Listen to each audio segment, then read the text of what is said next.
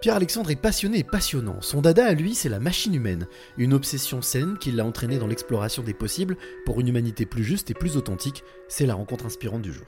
Je m'appelle euh, Pierre-Alexandre Ponant. Je suis le fondateur du mouvement pour une économie basée sur les ressources, c'est-à-dire un mouvement qui propose un nouveau modèle euh, de société qui n'est plus basé sur les profits et la compétition, qui permet de libérer l'homme euh, du travail inutile et d'avoir un modèle industriel, un modèle de vie et un modèle économique qui permet de préserver la planète et de maximiser le bonheur humain. Et en parallèle de ça, je suis passionné de biologie et donc de tout ce qui touche à l'origine de la vie, donc le débat Darwin versus intelligent design, c'est-à-dire est-ce qu'on vient du hasard et de la sélection naturelle ou est-ce que c'est plus compliqué que ça? Très intéressant avec, euh, on va dire, euh, deux grandes passions. On va déjà parler de ta première euh, passion, en tout cas la liberté. Comment réorganiser le travail et surtout comment faire en sorte que l'homme se sente libéré? Comment t'es venue cette idée? Alors ça vient en fait d'un mouvement qui s'appelle donc le Venus Project, qui a créé le concept d'économie basée sur les ressources.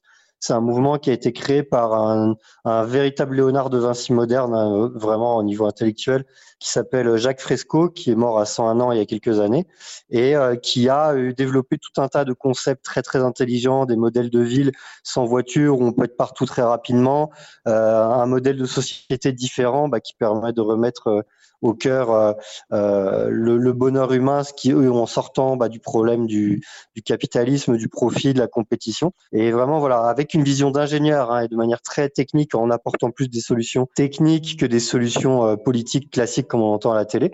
Et après, moi, avec ma formation d'économiste, d'ingénieur financier, j'ai cherché à amener le, mouvement avec des, ressorts encore plus précis. Et donc, voilà, c'est comme ça que c'est venu. En quoi est-ce que le bonheur, c'est important pour toi au quotidien? Ah bah, c'est pour tout le monde, mais je pense que la vie euh, n'a d'autre que n'a d'autre sens que celle d'être heureux. Et après d'y mettre un petit peu de challenge et de, piquant de jeu, mais le, qui ne voudrait pas être heureux de toute façon. Après la vie se construit avec les épreuves, c'est ça qui est intéressant aussi, c'est-à-dire que parfois aussi on va ressentir le bonheur parce qu'on a on a vécu des épreuves. Est-ce que aujourd'hui pour toi c'est quelque chose de totalement possible, plausible? Euh, C'est un modèle qui tient la route et qui est tout à fait envisageable.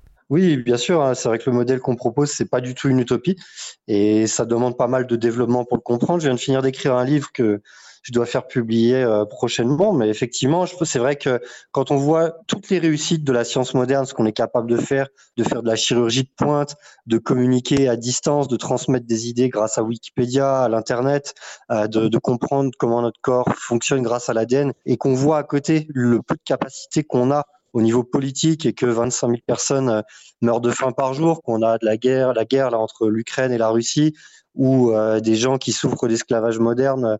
Euh, on n'a jamais eu autant d'esclaves en fait dans le monde, alors même que l'esclavage a été aboli en 1848, mais c'est de l'esclavagisme caché. On se dit qu'on n'est pas à la hauteur en fait de notre intellect et de nos découvertes scientifiques. Donc, bien sûr qu'on peut faire beaucoup mieux que ce qu'on a. Est-ce qu'il y a une approche philanthropique voulue? Dans le fait que on parle de bonheur, donc euh, il y a le fait de vouloir du bien, faire du bien à l'autre, sans forcément être dans le profit.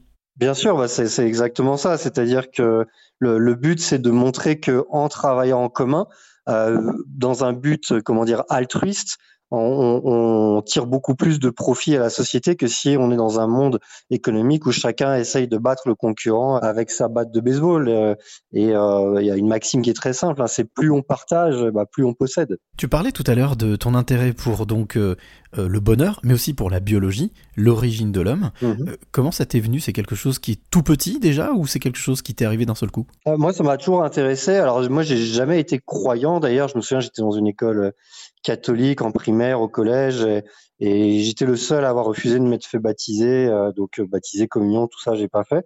Et je disais que je voyais pas euh, de Dieu autour de moi parce que j'avais pas de, de preuve de ça. Et puis j'ai toujours eu une culture très scientifique. J'ai fait des études scientifiques. Donc et puis bah je voyais donc ce qu'on apprenait en cours et puis dans les magazines scientifiques, dans les livres sur Darwin, l'évolution. Et donc moi j'avais toujours cru à, à ce, ce principe-là. Et puis euh, jusqu'à ce que je tombe un jour sur euh, la vidéo du moteur d'une bactérie. Donc c'est un moteur mais vraiment du, d'une ingénierie extraordinaire qui est capable de tourner à 100 000 tours minute, de s'auto-construire, de s'auto-réparer, de contrer le mouvement brownien avec un rotor, un stator, des coussins d'amortissement, un joint de cardan, etc. Enfin, faut vraiment le voir. Vous pouvez taper sur YouTube euh, moteur bactérie, c'est extraordinaire à voir. Et là, quand j'ai vu ça, je me suis dit, euh, mais comment un truc comme ça peut apparaître par hasard? Et c'était le début. Après, ça demande un très long développement hein, pour comprendre tout ça, mais je me suis dit, j'ai commencé à me poser des questions et je me suis dit, mais c'est vrai que des fois, la, nature va faire des choses merveilleuses. Euh, L'œil d'un aigle, le sonar d'un dauphin, le cerveau humain. Et est-ce que, en termes de probabilité, c'est possible que les choses comme ça puissent arriver par hasard et être sélectionnées au fil des millions d'années? Et j'en suis abouti, j'ai abouti à la conclusion qu'en fait, c'était pas possible. Mais ça m'a demandé plusieurs années de recherche en étant super neutre dans mes recherches. C'est-à-dire que j'allais voir les camps des deux arguments et puis bah, après, j'ai je me suis rendu compte que c'était pas aussi simple que ce qu'on nous vendait euh, à l'école. Quoi. Ce qui amène forcément sur le chemin de l'invisible, en tout cas des choses qu'on ne peut pas forcément voir, euh, je, avec une passion aussi pour l'ufologie. Ouais, bien sûr. Alors, bah, le, la question extraterrestre. Euh, alors, moi, j'aime bien l'approche très scientifique. Hein. C'est-à-dire que tout le monde a envie de se, de se poser cette question. Voilà, d'où vient la vie? Est-ce qu'on est seul dans l'univers?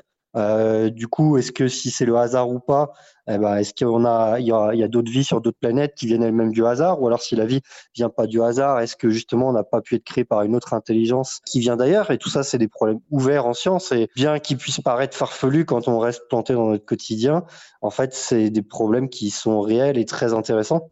Et moi, j'aime bien avoir une démarche très scientifique et aussi euh, circonspecte, cartésienne euh, sur le sujet, ouais. Alors Pierre-Alexandre, j'ai envie de te poser cette question, qui est une question pas aussi pointue que ce que tu viens de dire, mais quelle est la, clé que tu, aimerais transmettre ou donner à celle ou celui qui t'écoute maintenant? Être curieux, être curieux de tout et, aussi savoir, euh, comment dire, douter, savoir aussi se remettre en question. On a beaucoup de biais de confirmation, c'est-à-dire que quand on nous a répété quelque chose toute notre vie, bah après on a du mal à, changer d'avis, mais euh, ne, pas être fataliste quant à la nature humaine sur le monde dans lequel nous vivons, qui est pas forcément tous les jours facile, et puis être curieux bah, sur ces deux sujets de comment euh, transformer le monde et, d'où nous venons, parce que c'est les deux sujets les plus intéressants auxquels on puisse s'intéresser sur Terre et c'est digne d'un film d'Hollywood, donc ça vaut vraiment le coup de s'y intéresser, c'est passionnant.